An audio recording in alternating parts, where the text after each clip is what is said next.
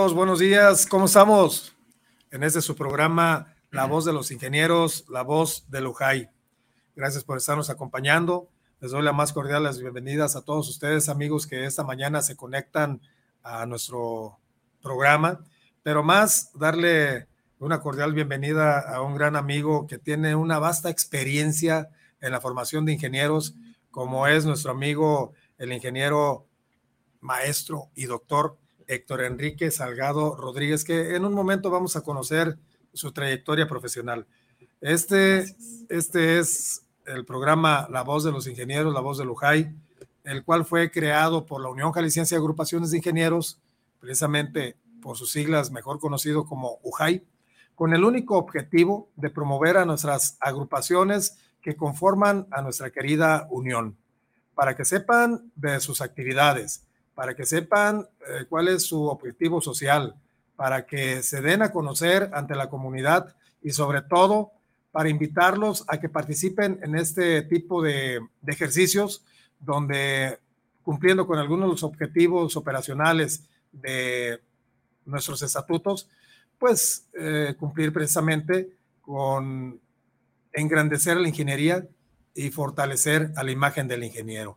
Obviamente, pues las capacitaciones y todo ello, que cada una de las agrupaciones que integran a nuestra unión, pues cuenta con ello.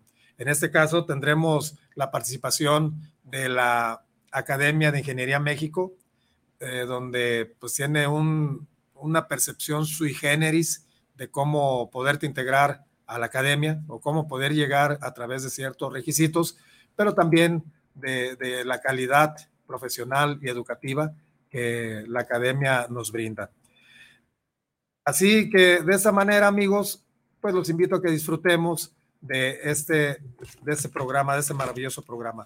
Y como les comentaba, nuestro invitado especial de esta mañana es el ingeniero Héctor Enrique Salgado Rodríguez. Él es miembro de la Academia de Ingeniería México, pero nada más para que nos demos una idea de quién es Héctor, déjenme decirles que primeramente, pues él es ingeniero químico. Él es egresado de la Universidad de Guadalajara y tiene ciertas eh, eh, capacitaciones donde eh, maneja mucho los aspectos de riesgos ambientales. Aparte, ha estudiado maestría, su maestría en sistemas industriales y un doctorado, un doctorado en ingeniería y tecnología. Todo esto ha sido eh, en la Universidad de Guadalajara, en el CUSEI, este el doctorado. La maestría fue eh, en Massachusetts, dije. Estuvimos eh, allá en, Boston, Massachusetts. En Boston, pues, pues ambientales. Sí, nada más y nada menos, pues hay dos grandes universidades ahí en ese estado, ¿no? Uno, de ellos es Harvard y el otro es este, el, MIT. Pues nada más para que nos, nos demos una idea de, de la capacidad que tiene nuestro invitado. Él ha sido subdirector de Obras Públicas Municipales en el Ayuntamiento de Zapopan, gerente técnico en la empresa Agua, Agua Mejor, director general de la empresa IPQ Ingeniería Mexicana, rector del Centro Universitario de Ciencias Exactas e Ingenierías, de, mejor conocido como CUSEI, de la Universidad de Guadalajara. Esto no hace mucho tiempo, en el 2005, 2006.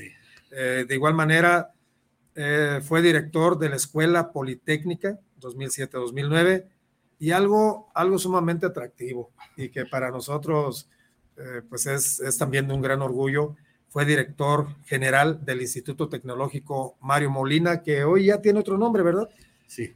Eh, ha tenido grandes logros eh, profesionales que podríamos manejarlo como científicos. ha elaborado la propuesta para la utilización del hexadecar, hexadecanol eh, como agente de superficie activa para disminuir la evaporación en el lago de Chapala, así como también la propuesta de utilización de hidrogel para el ahorro de agua en cultivos, ambos a través del Comité de Agua, del cual fue coordinador. Pero igualmente también ha sido, y eso nos lleva en la convocatoria de esta mañana, eh, ha sido profesor titular en la Universidad de Guadalajara. Todavía hasta este año contábamos 34 años, Inge.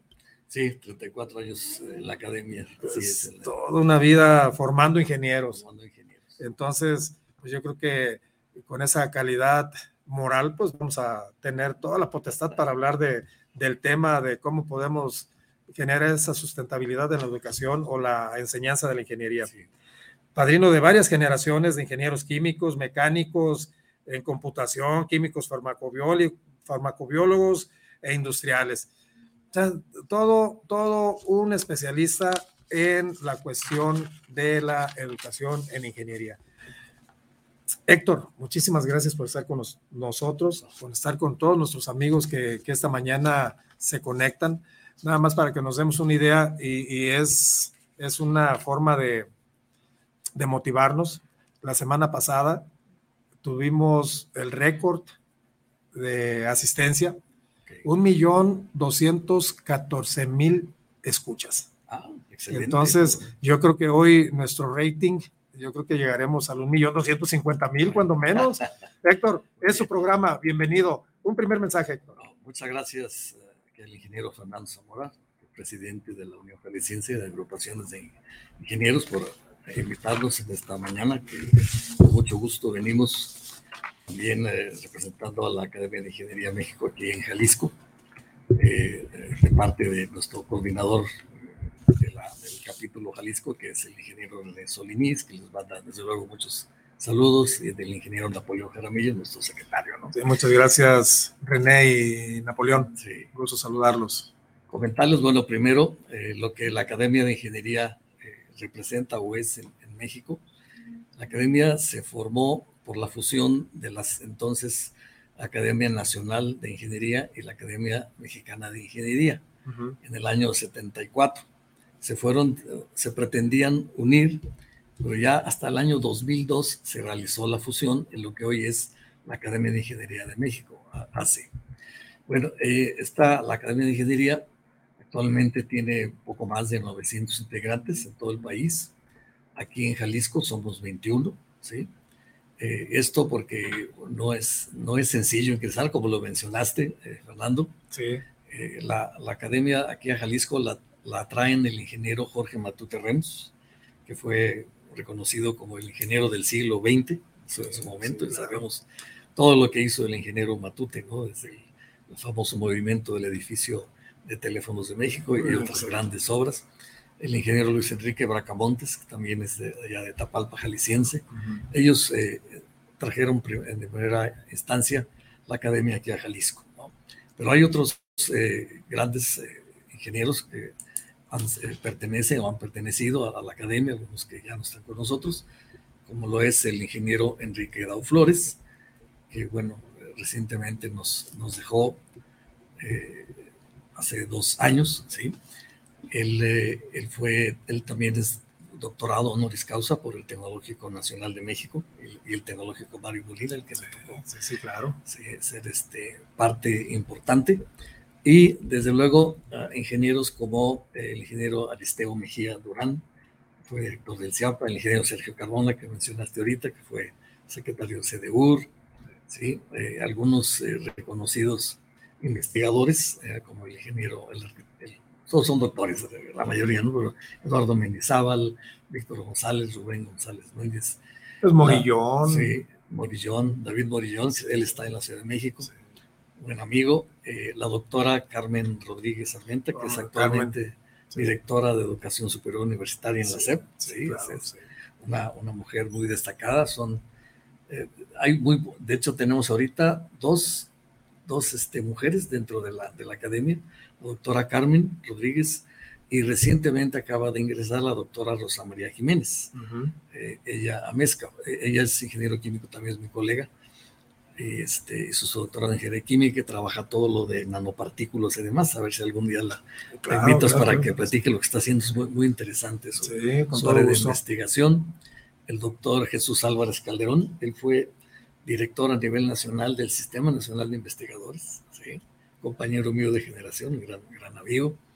Eh, Alejandro Gómez Lin, que seguramente lo, conociste, ¿no? Que también ya nos dejó. Ya se fue a otro estadio. Sí, otro, otro nivel. En fin, el, este, el ingeniero Fernando Rueda, en fin, hay, hay muchos integrantes eh, muy reconocidos. Comentarte que en la academia pues, se lleva un proceso de selección eh, anual en donde pues, hay que hacer la propuesta, presentar el currículum, etcétera decirte, por ejemplo, en este año. E, e, eso, eso es para que puedas ingresar. Para que puedas ingresar a, ser académico, uh titular o su caso, por ¿Qué, ejemplo. ¿qué, cuál es el requisito principal? Obvio, pues que seas ingeniero, que estés titulado y eso. Sí, sí. Pero hasta ahí, o, debes de tener algún posgrado. No, no, no es necesario el posgrado. Hay, hay este, integrantes que, que, son, que tienen solo la licenciatura, pero es muy importante el, el que has hecho como ingeniero a favor de la ingeniería, ¿no? en la educación, en la ciencia, en la empresa, en el sector público. Y, por ende, el, el, que tengas esa currícula o esa, esa proyección, pues te lleva, pues si, si, los chavos ahorita van egresando de la carrera y de inmediato están estudiando ya su maestría, imagínate alguien que va a ingresar a la academia, pues obviamente que ya, ya trae su posgrado de, cajón. Sí, sí, eso es, hoy día, yo se lo recomiendo a todos los que están estudiando ingeniería, pues que, sigan, porque la, la, competencia del, del, medio exterior está cada día más fuerte. Y mientras mejor preparados salgan, pues tendrán más oportunidades. Claro. Entonces, eh, por ejemplo, te comentaba, este, en, esta, eh, en este año eh, hicimos una invitación a, a, varias personas de muy buen nivel, dos de ellas tienen doctorado en ingeniería química, son integrantes del Sistema Nacional de Investigadores, otro que es eh, rector aquí de una de las universidades, que tiene patentes y todo, y no han sido admitidos todavía. está, está el proceso en, este, en revisión, ¿no? Entonces, sí es este, un, proceso que se ha vuelto, pues, la, la presidenta nacional, la doctora Mónica Barrera, ha hecho mucho hincapié a los comités de admisión que revisen muy bien eh, quiénes ingresan y cómo ingresan, eh, con qué tipo de trabajo, etcétera. ¿no? Este, entonces, bueno, esperemos que el año, este año tengamos crecimiento en nuestra, en nuestra membresía. ¿Cuánto, Héctor, cuánto, cuánto tiempo se lleva eh, de manera aproximada? esa revisión, porque yo he sabido que ha habido eh, prospectos que tienen hasta más de un año, ¿no? Que, que pretenden llegar a ser o formar parte de la academia y que no es tan sencillo integrarse. Sí, de hecho ahora con el tema de la, de la pandemia que tuvimos, hubo, hubo incluso un, proceso complicado, ¿no? Porque todo tiene que hacerse a distancia, virtual. Se atrasó bastante. Hay algunos que, que recién entraron hicieron su, aspiración hace dos años, como el ingeniero Sergio Carmona, como este, Soto, varios de ellos, ¿no? Este, varios, varios que entraron, sí, sí, tardaron un buen rato por ese proceso, ¿no? sí, últimamente también, pues a, todo México llegó ese mensaje, ¿no? Cuatro, cuatro integrantes nuevos, ¿no? En estos, sí, hace poco. Es correcto, sí, tenemos cuatro integrantes nuevos, todos este, Fernando Rueda, que es un experto en hidráulica. O sea, acá la, riqueza de la academia, eh, Fernando, es que tenemos ingenieros casi de, muchas especialidades, ¿no? como en la UAI. en la UAI hay organizaciones, ¿no? De, muchas, incluso hay uno de arquitectos. Ingenieros arquitectos. Ingenieros arquitectos. arquitectos. Eh, tenemos, pues en la UAI, tú lo sabes, 25 especialidades. Sí. Entonces, pues, pues hay, para dónde, de dónde cortar, ¿no? Y entre ellos, por ejemplo, 25 especialidades en, lo que cuantificamos de, lo que eh, tenemos como integrantes. Pero, por ejemplo, la academia, pues, ¿cuántas, actividades, cuántas especialidades tienes que pueden venir a sumar a las especialidades que tiene, que tiene la UJAI? Sin embargo, nosotros, ah, como academia, eh, contemplamos precisamente a la academia como, como una especialidad académica no, no como un químico, como un hidráulico, no, no, es, es únicamente a la asociación, como academia. Como academia. Sí. en la academia hay 17 especialidades, y, dependiendo de tu origen de, carrera, pues es a la, a la, que vas a entrar, por ejemplo, estoy en la de química, bueno, no soy, no soy, no estoy dedicado a la química en sí, estoy en la educación y también al tratamiento del agua, por ejemplo. Entonces, eh, pero me ubicaron ahí en la de química. Hay la de civil, hay la de ingeniería municipal, hay, muchas otras, ¿no? De geología, en fin. Es, es, muy rica ahí la, la, presencia de los ingenieros. Sí, pues imagínate si lo viéramos como eh, la sumatoria de los esfuerzos en especialidades, si tenemos 25 y Héctor nos acaba de mencionar que en la academia hay 17, 17. pues nosotros tendríamos 42 especialidades únicamente con una agrupación. Con una agrupación. Con una agrupación. Vamos para que nos demos una idea. ¿A cuántas llegaríamos? No, bueno. ya, ya sumando todas las demás, ¿no? Y bueno, este, dentro de los trabajos de la academia, uno es eh, hacer hincapié muy especial en, la parte de la sustentabilidad, ¿no? que es a lo que, digamos, hoy queríamos platicar un poquito. ¿no? Este, es muy importante que los trabajos de las personas que ingresan o de las personas que participamos dentro de eh, vayan de alguna manera orientados a generar un, mejor hábitat, un mejor medio ambiente. Hoy día vemos el tema del cambio climático como que, lo veíamos como una amenaza hace 10, 15 años y que hoy ya está presente, que ya, por ejemplo, estamos eh, a mediados de, agosto prácticamente y el calor no se ha quitado y la lluvia está muy escasa, ¿verdad? Este, este problema del famoso niño que, está generando lluvias muy, de pronto, muy fuertes, pero luego deja de llover tres, cuatro días. El tema de la contaminación del agua, que vemos en, México, ¿qué problema tenemos con la contaminación del agua? Este, Yo no me, no me, voy a meter en un tema que no, no me compete en esos momentos, no, ni siquiera viene por ese lado, pero Guadalajara está teniendo ahorita problemas con el el agua contaminada, el agua potable, pero es otro tema. Sí, claro. Vámonos por otro lado, no, no, no, nos metamos en ese asunto. Sí, bueno, eh, no, no, jamás intentaremos politizar nada, ¿no? No, la, la, intención es, crear conciencia y, desde luego invitar a todos los, a los muchachos que están ahorita en la preparatoria, a los papás de los muchachos que están en preparatoria, eh, que se animen a estudiar una ingeniería. Porque desde que estamos en la primaria, de alguna forma nos empieza a agarrar el miedo a las matemáticas, por ejemplo, ¿no? a la física, a la química. Y ya cuando estamos queriendo ingresar a, a, licenciatura, dice lo que sea que no tenga matemáticas. ¿no? Me acuerdo, este, yo, pues, eh, yo ahorita estoy jubilado como docente, pero cuando daba clases, algunos muchachos decían, oh, yo metí ingeniería química porque pensé que no había matemáticas. Dije, no, si una carrera de ingeniería tiene muchas matemáticas, es ingeniería química, ya, ya lo verás. Pero bueno, en cuanto empiezan a, conocer lo que es, son las matemáticas, el cálculo diferencial, integral, las ecuaciones diferenciales, todo, le empiezan a agarrar eh, cariño y pasión a las matemáticas. Y muchos incluso se llegan a cambiar ejemplo, en el CUSEI está la carrera de matemático como tal. Dice, no, ¿sabe qué? Me gustó más las matemáticas. Voy a, voy a ir de ingeniería a estudiar matemáticas como, como tal, ¿no? Es una licenciatura. Entonces, eh, que hagan eso. Este, en el pasado, en los tiempos de Newton, de Leibniz, las matemáticas eran un, un pasatiempo. Y el pasatiempo de ellos era ponerse problemas aventar un problema este, de una ciudad a otra a ver quién lo resuelve. ¿no? Y así nació el cálculo diferencial integral, ¿no? Con, Leibniz y Newton, ¿no? Que casi supone que lo inventaron al mismo tiempo. Eh, y entonces, bueno, es, es, algo realmente muy, muy bonito.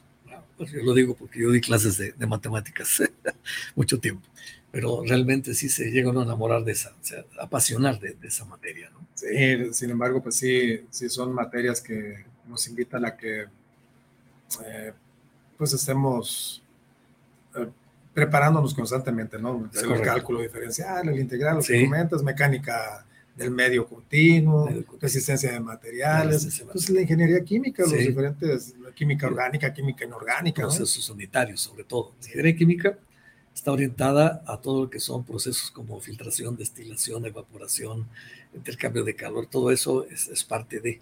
Es parte de la física.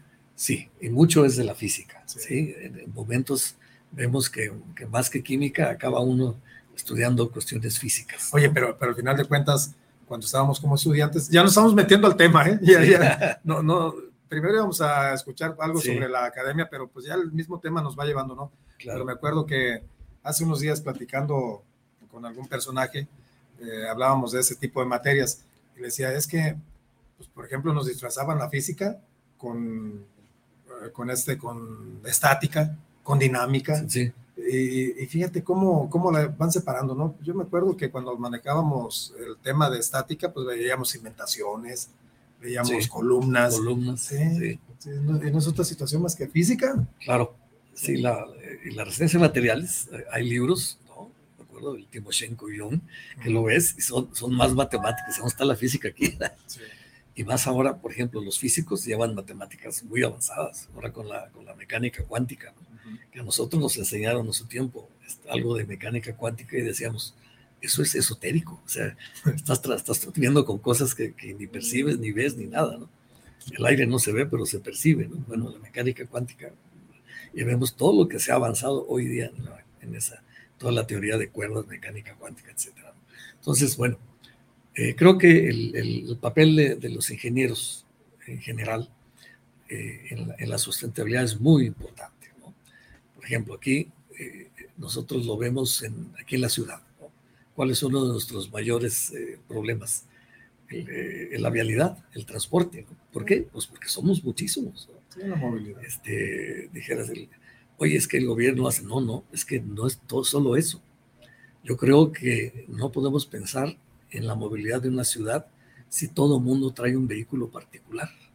O sea, 40 personas en un vehículo son 40 vehículos que hacen a lo mejor dos cuadras de, sí, de, sí. de, de línea, ¿no? De fila. Sí. En cambio, en un autobús, esos 40 caben en un solo vehículo. Entonces, eh, yo creo que mecanismos como el tren ligero, la línea 1, 2, 3, la 4 que se va a hacer en, en Tacomulco, es parte de la gran solución para la movilidad masiva de, las personas. Eh, el tema del macroperiférico, bueno, eh, obviamente molestó a, a quien nos quitaron, nos quitaron un carril del periférico, sí, pero ¿cuánta gente se está beneficiando para el transporte de esas personas? ¿no? Entonces, yo creo que esas son acciones que deben realizarse. Incluso eh, en la planeación de la ingeniería civil, yo creo que Guadalajara debería tener un esquema como lo tiene Houston. Tiene varios anillos periféricos, concéntricos, ¿sí? Donde depende de dónde vas, agarras el primer anillo, el segundo, el tercero, ¿no? Y, es, la movilidad es muy, muy buena. ¿no? Y eh, tú vas a Europa y la gente, la mayoría anda en bicicleta. Los vehículos los usan para transportarse a otro estado o viajar en vacaciones, etcétera. Pero la movilidad es en bicicleta, el transporte público y los trenes. ¿sí? O sea, tú vas a una estación de tren y hay millares de bicicletas estacionadas de todo el mundo que se va a trabajar en tren. Y, eso pues nosotros no lo tenemos. El, transporte ferroviario es, es, básicamente para mercancías. Lo único que tenemos aquí es el que va a tequila, pero de turismo. Sí, es turístico. Eh, turístico, que es, que es, una muy buena actividad, desde luego, ¿no? Es parte de... Eh, entonces, el tema de, de, la vialidad es algo que, que los ingenieros eh, podemos participar, este, por ejemplo, en el tema de, de, la sincronización de los semáforos, simplemente. ¿no? Pues, de, hecho, hay, hay proyectos, ¿no? siempre lo he comentado, de que pues también debemos de ser realistas debemos de reconocer eh, pues lo que se hace y debemos de no criticar, pero sí poner el dedo en el renglón de lo que no se hace. Eh, el gobierno de Jalisco está realizando actividades precisamente en este aspecto de la movilidad que eh, para nuestro parecer es algo muy correcto, algo, algo que, que va a impulsar a que sea más fluida la vialidad aquí en el, en el, estado, sobre todo en el área metropolitana, y se emprenden acciones en, el, en la parte sur de la ciudad, donde pues, se ha colapsado, aunque tenemos colapsos en toda la ciudad, ¿no? pero, ahí es más notorio. Claro. Es más notorio. Y las actividades que está realizando el gobierno, yo creo que son las acertadas. Como tú dices, apostar por el, por el transporte público. público. Y, y, esto es parte precisamente de la formación del pensamiento eh, cuántico del ingeniero, que está estudiando la ingeniería, porque no es únicamente llegar y salir con tu carta de pasante o con tu título y decir, ya soy ingeniero. Pues sí, pero ¿y qué vas a aportar? Sí, ¿qué vas a aportar? ¿Cómo, cómo, lo vas a preparar? ¿Cómo lo vas a formar? O sea, simplemente con que cumpla con su malla curricular o su malla académica, o, que cumpla con sus eh, semestres a través del perfil académico, y lo demás. Vas a ser útil, simplemente. Fíjate, por ejemplo, yo, Fernando, yo si voy a ir al centro o voy a ir a un lugar como el Cusey, ¿no? que tiene, está lejos de, mi, de, mi, casa, su casa, ¿qué hago? Me voy a Plaza Patria, estaciono mi carro y tomo el tren. voy al tren, al centro, llegas en, ocho minutos. y tienes una, una terminal a la entrada del Cusey. Al Cusey llegas en 15 minutos de Plaza Patria, sí. Es una maravilla, realmente. Y, este, la verdad es, es una gran obra. Ojalá claro muchas se, repitieran de ese sentido, que lo continúen. Eh, inicia por ahí en este, Arcos de Zapopan, debería ir hasta Tezistán, ¿sí? También, porque todo, tú lo has visto, todo el, qué complicado está el tráfico eh, en todo lo que es la avenida Juan Gil Preciado hasta Tezistán. Entonces, eso... Ojalá yo, yo, siento, y, no es por alabar ni mucho menos, pero yo siento que estos pasos que está dando el la construcción de infraestructura para este tipo de, de acciones, pues es un, es un gran inicio. Claro. Es un gran inicio. Lo que puedo comentar es que dentro de esos proyectos, porque me ha tocado eh, en conjunto con integrantes de Lujay, ir a, hacer algunos recorridos, y la verdad, es de primer mundo. Sí, claro. Es, es, muy bueno. Digo, habrá críticas, pero pues digo, también hay que ser constructivos, ¿no? Bueno, hay que hacer propuestas también. Sobre todo el, tema del, mantenimiento, que no es sencillo, no es barato, pero tiene que hacerse. Si, si tú generas una infraestructura, pero se, no se le da el mantenimiento adecuado o simplemente no se le da mantenimiento, al rato no sirve. Estamos viendo el problema de los famosos elevadores en, algunos hospitales. Entonces, eso, eso eh, por ejemplo, el tema de la salud, ahí estamos también ya implicados los ingenieros. Ya hay una ingeniería biomédica, ¿no? Así está dedicada al diseño de, equipos de hospital, incubadoras, este, electrocardiógrafos, electrocardiógrafos, todo el equipo electrónico que se usa en un hospital es materia de un ingeniero biomédico. Y fíjate, y fíjate, Héctor, yo creo que ha ido más allá la cuestión de la preparación de ese tipo de especialidad, ¿no? Sí. Porque hasta donde tengo conocimiento, eh, pues varios integrantes del Colegio de Ingenieros Biomédicos, sí. quienes para nosotros es todo un orgullo que forme parte del UJAI. Sí, eh, vemos cómo, cómo han influido en las políticas públicas para los mantenimientos a las construcciones en el área de salud de la misma infraestructura que está construyendo el gobierno del Estado. Digo, de veras, eh, la UJAI ha sido tomada en consideración en todos esos aspectos, aunque cada uno de, de estas agrupaciones tiene su autonomía y ellos podrán hacer lo que sus estatutos le plazcan. Nosotros no podemos competir ni meternos en, alguna situación eh, de ellos, ¿no? Si hay una una actividad en conjunto entre, por ejemplo, los biomédicos y la UJAI, vamos en equipo. Claro. Pero, no, pero la UJAI con sus otras 35 agrupaciones y vamos y apoyamos a, a los biomédicos o, a la agrupación que requiera ¿no? de ese servicio. Pero, pero aquí lo importante, Héctor, es que eh, ¿cómo, ¿cómo, ha venido el cambio hacia, hacia la preparación del, del educando ¿no? en la ingeniería. Eh, pues tú lo comentaste al principio, cómo nos, cómo nos da temor el adentrarnos a, a experimentar en, en, tú decías algo esotérico, sí. de meterte a, a, estudiar fórmulas y más fórmulas y, y, que surgen situaciones que nunca te imaginaste. Sí. Eh, y en este caso, nosotros como JAI eh, buscamos la manera que para poder fortalecer a la imagen del ingeniero sí. y engrandecer la ingeniería, debíamos de partir, según nuestra perspectiva, desde el nivel bachiller. Claro, sí, sí. Es que... Eh, lamentablemente, no, no, ayer, ayer platicando con la subsecretaria de Educación Media Superior del Gobierno del Estado, uh -huh. Con la presidenta municipal de, de Tlaquepaque, de San Pedro Tlaquepaque, okay. con el director general del CONALEP, Jalisco, y con algunos otros directores de, de los, de los diversos planteles de, del CONALEP, decíamos, eh, ¿cómo podemos impulsar a los muchachos para que se integren a la ingeniería, a, a, a, que cursen su carrera de ingeniería? La presidenta municipal de Tlaquepaque, -huh. Citlali Amaya, fue la madrina de la generación hasta que fuimos invitados. Vale, sí. eh, tuve la gran oportunidad de, de estar eh, representando a las ingenierías eh, en la mesa presidium. Y, Felicidades. Y, gracias. Y, y, les preguntaba, les preguntaba la presidenta, ¿quién tiene el interés de continuar con una carrera profesional? De los casi 150 egresados de, sí. del bachiller técnico del CONALEP, eh, es una pena, una lástima, Ajá. que muy pocas manos ¿Así? se levantaron. Okay. Si yo aquí me quedo. Yo aquí me quedo. Sí. Pero, pero nos quedamos y precisamente es, es, es eh, el comentario, Héctor, y, y, saber tu opinión, pero se quedan y no se titulan. Sí. La, la, ley del ejercicio profesional en el Estado te da la potestad o, o te exige, sin embargo, pues nosotros como empresarios o, o, como gobierno no le exigimos a ese bachiller técnico que nos muestre su cédula profesional para sí. que pueda ejercer. Okay. Sí.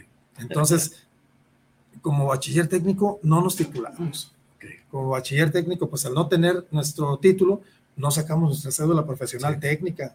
Entonces les comentaba, ¿por qué no me ayudan e impulsamos el, el, hay un colegio de bachilleres a nivel nacional, que de ahí surgen la, los planes académicos sí. y todo eso, pero, pero son, son colegios eh, de formación. Sí.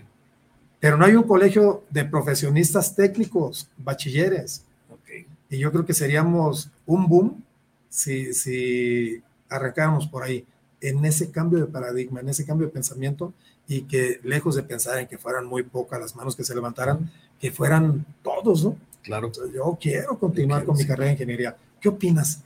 No, sobre todo hay, hay que motivarlos, los muchachos, ¿no? Que, que, vean que hay, hay más allá. Que muchos de ellos dicen, bueno, ya puedo trabajar, yo quiero mantenerme aportar a mi, a, mi, a mi hogar, a mi familia, o me quiero casar y ya ser independiente, ¿no? Y ya, ahí se queda. comentarles, por ejemplo, el sector de la alta tecnología en Jalisco, ¿sí? como empresas como Jalti, como Flex, todos ellos, requieren al año alrededor de 5 mil ingenieros por año, ahorita, y no los encuentran. No hay suficientes egresados de ingeniería en Jalisco para cubrir esa demanda y muchachos muy bien pagados, sobre todo eh, en el área de electrónica, de computación, de informática, eh, eh, aparte de las ingenierías, digamos, tradicionales, ¿no? como civil, mecánica, eléctrica, química. Y hay carreras nuevas que se están creando en algunas universidades. Por ejemplo, a mí en el CUSEI, cuando estuve, me tocó abrir la carrera de ingeniería biomédica. Eso pues me da gusto que hoy en el CUSEI es la carrera que tiene la mayor demanda de todas. Pero hay otras que ya son de reciente creación ahí, como la ingeniería robótica, la ingeniería fotónica, hay ingeniería en logística y transporte, luego en el, Centro Universitario de Tonalá hay una ingeniería en energía, otra en nanotecnología, en Cubayes, que está allá rumbo a Meca, hay una ingeniería en sistemas biológicos, una ingeniería en diseño molecular de materiales, ¿sí? una en instrumentación electrónica y sensores, luego en la Ciénega acá en Ocotlán, bueno, allá son, son este, básicamente este, ingenierías eh, comunes, digamos, computación industrial, química. Tradicional. Las tradicionales. Y este, en el Tecnológico Superior de Jalisco, que soy el nombre del Mario Molina, allí eh, hay la, la ingeniería en innovación agrícola sustentable, está la ingeniería ambiental, hay una ingeniería muy interesante aquí en Chapala, en el campus de Chapala, que es la ingeniería en animación digital y efectos visuales. Está la ingeniería en energías renovables, que está aquí en el campus de Tequila. Luego la ingeniería en industrias alimentarias, que está en Lagos y en, Arandas. La ingeniería en sistemas automotrices en Lagos de Moreno, que tiene un éxito muy, muy grande allá, pues ya ves que es un clúster especializado. Y eh, la tecnológica de Jalisco, el, este, el rector Héctor Pulidos Esmejado, le mandamos saludos. Héctor, saludos. Saludos. La, tenemos la ingeniería en desarrollo y gestión de software, ingeniería en entornos virtuales, hay una ingeniería en procesos y operaciones industriales, una, una nueva que acaba de abrir que se llama ingeniería química farmacéutica, es para el desarrollo de todos los productos de, de farmacia, ¿no? De producirlos. Luego, este, la universidad, eh, en el Tecnológico de Monterrey, me encontré, tienen una ingeniería en bioingeniería, otra en procesos bioquímicos, una ingeniería en ciencias aplicadas.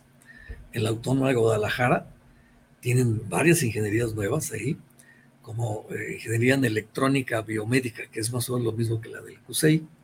Hay una ingeniería química en automatización de procesos industriales. Hay una ingeniería en electrónica y ciberseguridad en línea para todos los problemas de los hackers que están teniendo. Eh, hay una ingeniería en alimentos y negocios, porque también es algo que hay que decirle a los muchachos. Como ingeniero, puede ser empresario, puede ser emprendedor, puede, tenemos colegas que les ha ido muy bien en, el ámbito empresarial. En el ITESO tienen también varias ingenierías, como 18. Eh, algunas, por ejemplo, sistemas digitales embebidos, tienen ingeniería financiera, eh, ingeniería en eh, biotecnología, en desarrollo de software, en fin. O sea, hay muchas oportunidades para los muchachos hoy en día en las diversas universidades que hay. Claro, lo, lo más accesible son las universidades eh, públicas, ¿no? La Universidad de Guadalajara, el CETI, el Tecnológico Superior de Jalisco, la Tecnológica de Jalisco, son, son, son públicas y es, es muy prácticamente gratuito. por ejemplo, la tecnológica, de la zona metropolitana, que también tiene algunas carreras nuevas, la, Politécnica de la zona metropolitana, que, trae mucho el énfasis, aunque tiene carreras innovadoras, pero ellos se enfocan también mucho hacia la ingeniería civil. Sí. Está la UTJ. La UTJ. que, a ellos, bueno, y acá con, con el Instituto Mario Molina, hoy Tecnológico Superior de Jalisco que, también, fíjate, estaba platicando hace un momento que, por ejemplo, CUSEI en, el Centro Universitario de Ciencias Exactas e Ingenierías tiene alrededor de, un, de, una población de 12 mil, 13 mil estudiantes. Ya andan como en 16 mil ahorita. Y, y, y según la, la, proyección que tiene Mario Molina, uh -huh. es que eh, ellos tienden a, a, a, tener alrededor de 20 mil. Sí, tienden. Yo, yo, lo dejé, no llegan. yo lo dejé en 16 mil. Sí, todavía no sí. llegan, pero tienden a 20 mil. De hecho, ya, ya pusieron algunas primeras piedras en algunas sí. eh, construcciones que van a, a realizar. Y, sí, y aparte una virtual que, que, ya puede ser que ya están a punto de iniciarla, pero, pero tenemos mucha oportunidad de, de, de, adentrarnos a las carreras de ingeniería. Simplemente ahorita escuchamos no sé cuántas, sí. pero pues, siempre lo he repetido, ¿no? Tenemos más de, más de 600 especialidades, sí, sí. pero eh, de sus especialidades, pues imagínate cuántas no tenemos, ¿no? En ingeniería. Claro. ¿Cómo motivas a que, la, a que los chavos, por ejemplo, hoy, hoy que eh, surgen las listas de, de apto, ¿no? Sí. de, de, admitido o no admitido, ¿cómo, ¿cómo motivas a los chavos que no salieron en las listas? Tú lo comentaste ahorita, es muy difícil que las universidades públicas puedan recibir a todos, todo, a todos los chavos, ¿no? Eh, pero si vamos pensando en que vamos a cambiar el, el paradigma y que desde el nivel técnico bachiller tenemos que modificarles, ¿cómo los motivas a todos esos muchachos que no salieron en listas en la Universidad de Guadalajara, por ejemplo, uh -huh. para que se vayan y vean esas otras alternativas? Esa es la sustentabilidad. Claro. O sea, yo no puedo parar eh, un semestre, dos semestres o tres semestres eh, para volver a hacer mi, mi, examen de admisión a la Universidad de Guadalajara sí. y que no vuelva a salir claro. en listas. No, es muy frustrante. Como, como estudiante, o sea, si alguna vez lo llegaron a vivir, es terriblemente frustrante ver que no fuiste admitido en algo. ¿no? Eh, terrible, terrible. O sea, te, te, frustra totalmente, te dan ganas de dejar todo y dedicarte a otra cosa. ¿no? Sí. Entonces, si hay chavos que, que hacen una, una, vez y luego vuelven a insistir hasta tres veces. No, ya no entré, ¿qué voy a hacer en la vida? Entonces, sí hay, hay otras opciones. ¿no? Eh, hay lugares, ahorita me acaba de decir el director que está en el Tecnológico Superior de Jalisco, uh -huh. el día 18 de agosto vuelven uh -huh. a hacer examen de admisión, porque en algunas carreras todavía les, les quedaron espacios, ¿sí? uh -huh. en, tanto aquí en, en, Zapopan, que es, digamos, más grande, sí. como en las diversas sedes que tienen todo el estado. ¿sí? Entonces, eh, que estén atentos los muchachos, porque ahí hay forma, ¿no? Por ejemplo, si, no, si vives en Guadalajara y no saliste en la UDG, pues este, está Zapopan, está Zapotlanejo, muy cerquita, está Tala también, bastante cerca, casi, casi metropolitano, ¿no? O sea, a Tala llegas más rápido, creo, que, que al Cusey. Sí, sí, sí, sí. Este, hay, hay, hay, espacios. Y otras, otras sedes, entonces, que, que busquen esa, esa, esa, forma. Oye, y, y ahorita que comentas de, de, esa institución que está aquí muy cerca sí. y que puede ser una gran alternativa, pues enviarle también un saludo al ingeniero Rosalío Muñoz Casio, quien es ¿Sí? nuestro director de, sí, sí, buen amigo. del Tecnológico Superior de Jalisco. Así es. Antes Mario Molina. Antes Mario Molina, sí. Debe Saludos, estar, ingeniero. Debe estar muy contento porque dejamos ahí el asunto preparado. sí, no, no, claro. Sí.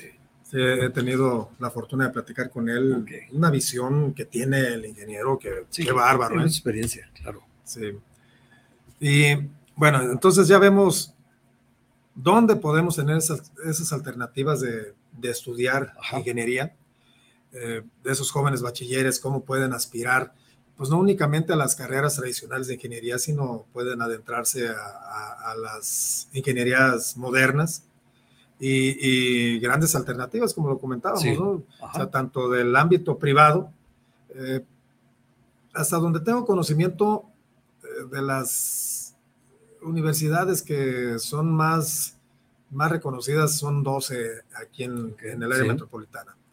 Pero necesitamos también difundir mucho eh, las universidades tecnológicas que forman parte de sí, la familia claro. de la Secretaría de Innovación, Ciencia y Tecnología, sí. a quien también le envío un saludo a, a nuestro amigo el, el secretario, ingeniero Pompa. Pompa.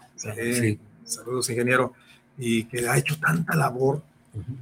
eh, hay, hay, hay, muchos jóvenes que se han integrado a estas universidades. Eh, igual, aunque pertenezcan al servicio público, estas universidades tienen, tienen oportunidades y son las mejores opciones para que aquellos chavos que quieran estudiar ingeniería eh, también tengan esa preparación que, que nos convoca puede estar platicando en, este tipo de, de facultades, de, de, escuelas, de universidades. Mira, quiero platicarles un, este, de, un, de un muchacho que, que salió del, del, ahí en Zapopan, en el TEC superior de Mario Molina, que muy importante, el, el, el, inglés lo manejaba muy bien, ¿sí? aprendió a hablar inglés muy bien. Hizo una aspiración para una beca en la NASA y la ganó. Fueron solo dos muchachos de México que ganaron una estancia de seis meses en la NASA, ¿sí?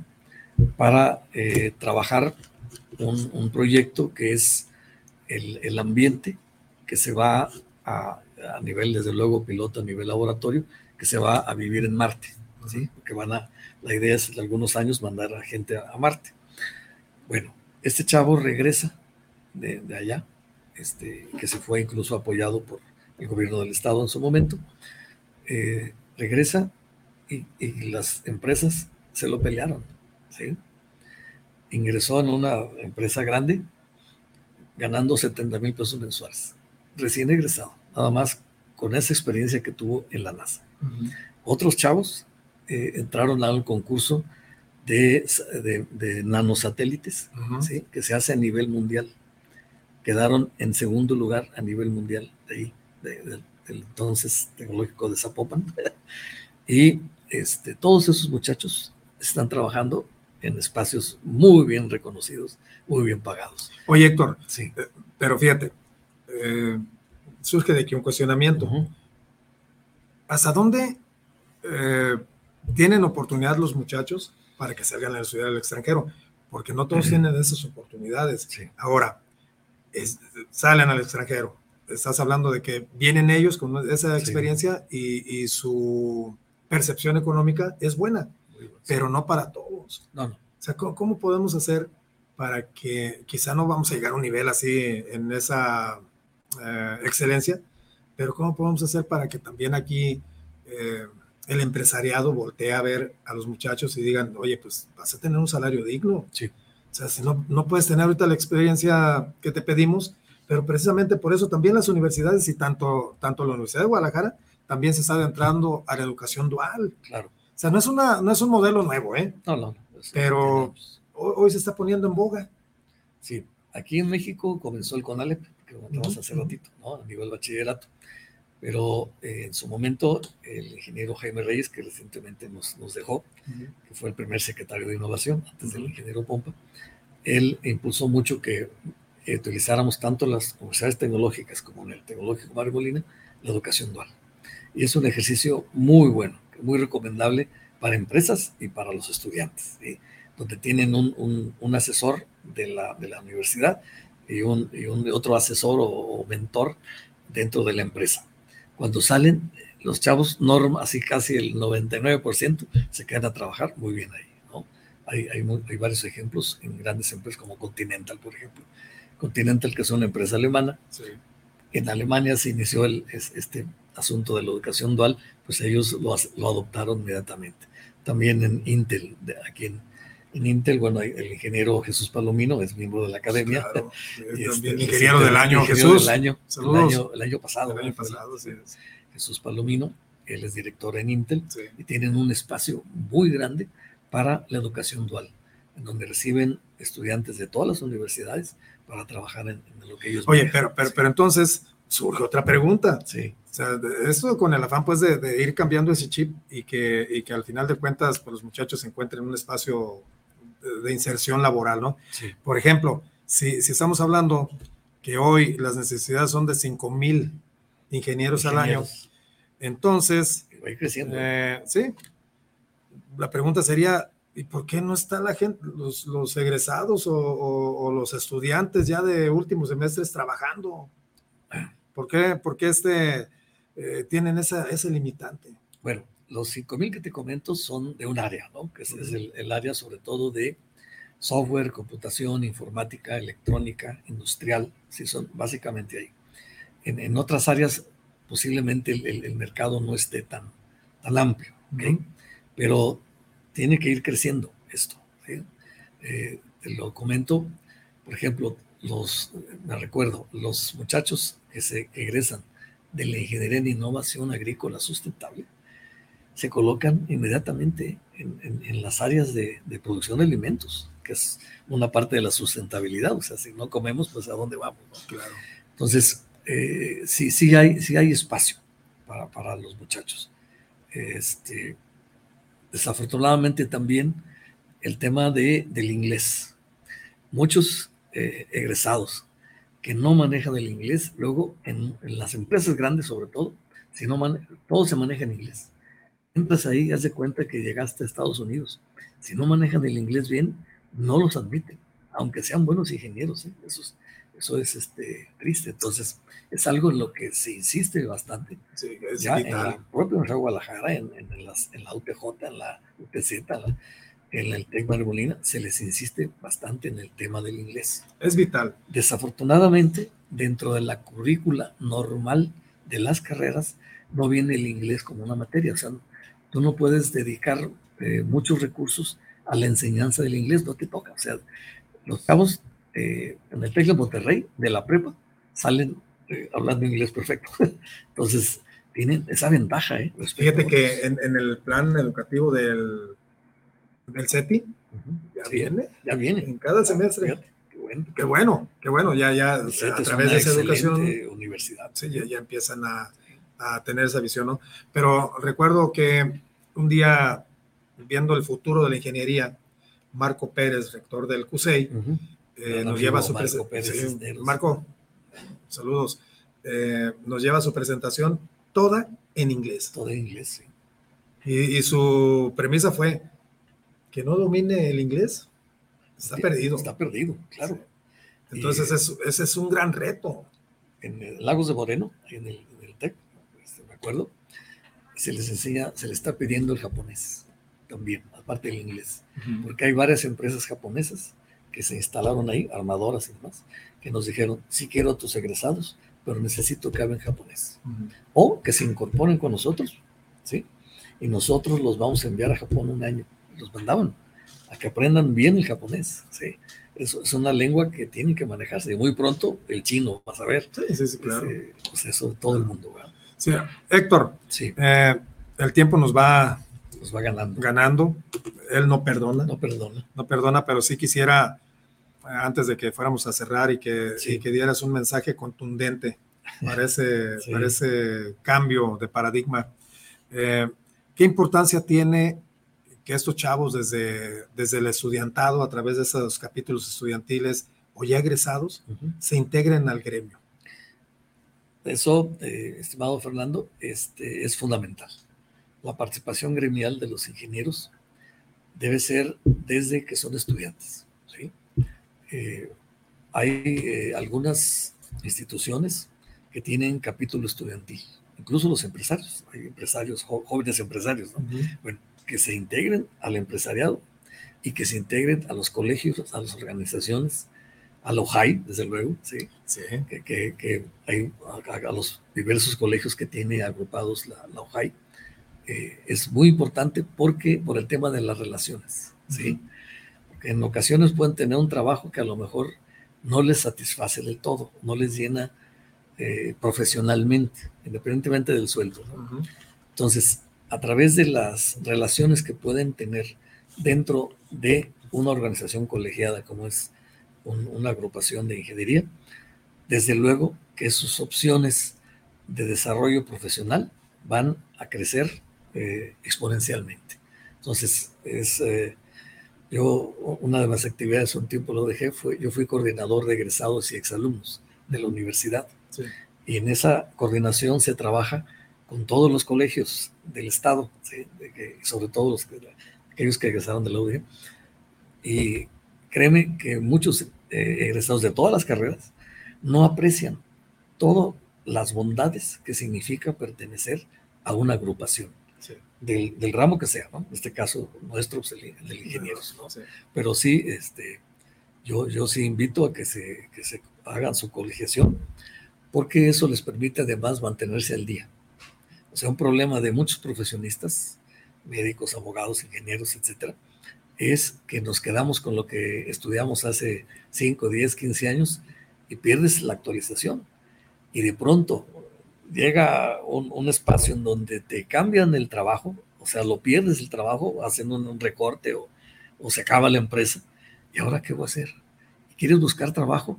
Y ya perdiste la, o sea, tienes que volver a ponerte a estudiar porque ya perdiste la actualización que tenías cuando egresaste. Entonces, esto, esto es una bondad que tienen los colegios. Y fíjate, precisamente el, pertenecer al gremio, de que te afilies a algún gremio, sí. Eh, pues no es otra situación más que te lleva a la actualización profesional o a la educación continua. Es correcto. Eh, obvio, la actualización profesional pues va muy, muy de la mano a tu malla académica. Es correcto. A tu perfil académico, a tus, a, tus habilidades duras. Y, la educación continua, pues también te lleva a que aprendas habilidades blandas, ¿no? Por ejemplo, es otro muy importante, ¿eh? el idioma, el, este, el manejo de, de los, por personal, trabajo en equipo. Los ingenieros, por ejemplo, deberíamos llevar nociones de contabilidad. Tú no puedes ser empresario si no conoces las nociones básicas de la contabilidad estados, balances, resultados. Pregúntame. Pregúntame. No, no, no. si le entras sin eso, normalmente vas a tener muchos problemas, a menos que tengas un, despacho bueno de contadores. Pues sí, sí, pero al igual, aunque tengas un despacho bueno, pues debes de tener cuando menos los conocimientos básicos. Saber lo que te están mandando. Pues claro. Oye, Oye Héctor, antes de que cerremos, hay una pregunta eh, para ti. Dice, la Academia de Ingenieros actualmente, de Ingeniería, actualmente tiene algún plan de acción para incentivar estudiar ingeniería y a su vez combatir la deserción? Te pregunta el doctor Marco Sedano. Marco Sedano, sí. Gracias, doctor Sedano.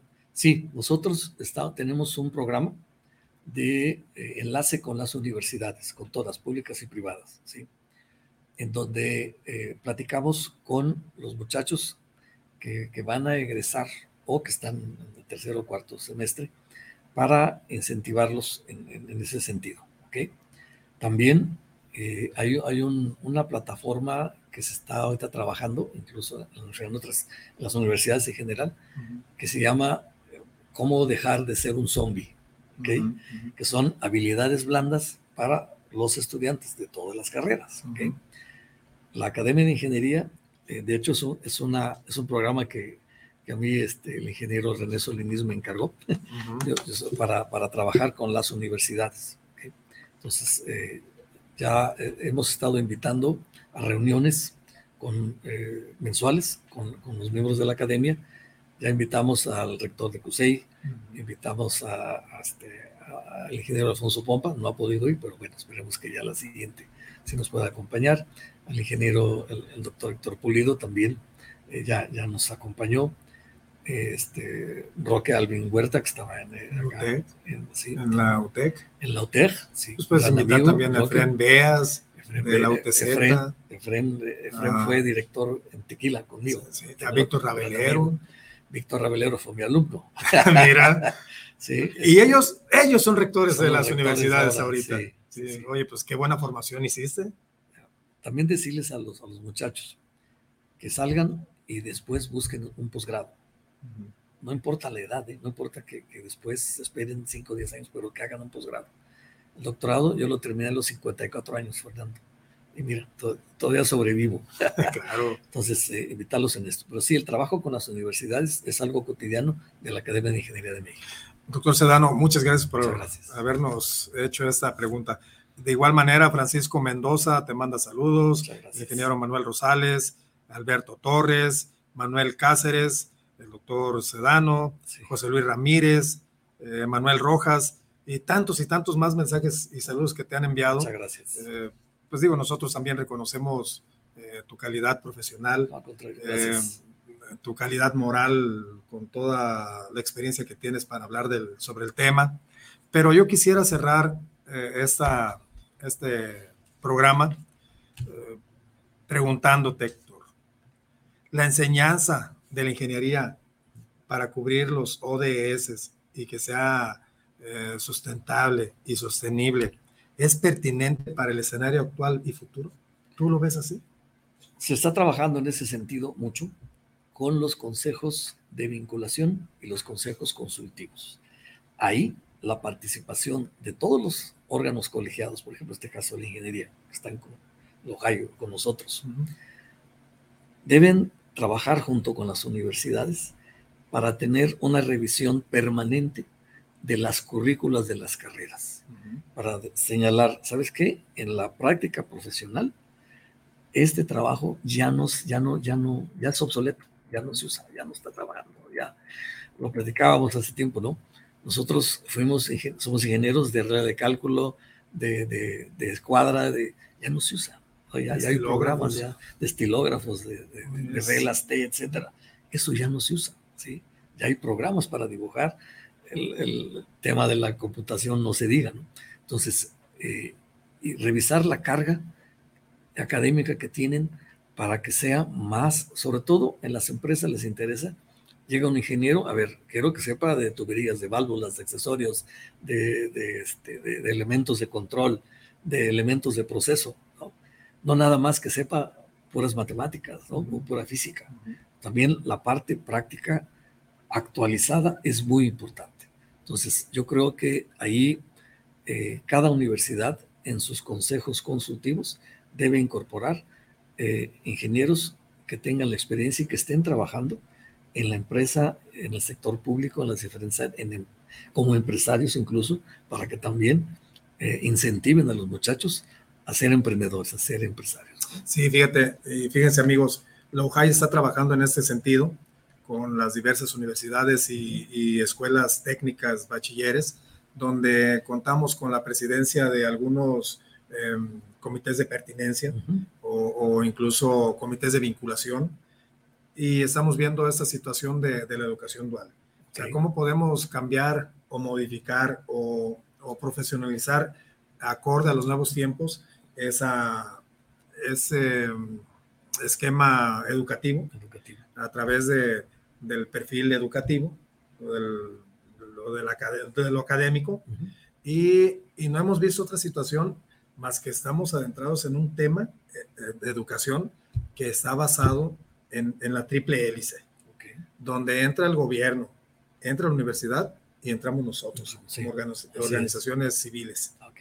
Eh, pero ya no se quedó ahí, ya nos manda a que nos vayamos a la cuarta hélice, que es innovación, ciencia y tecnología, lo que estás comentando.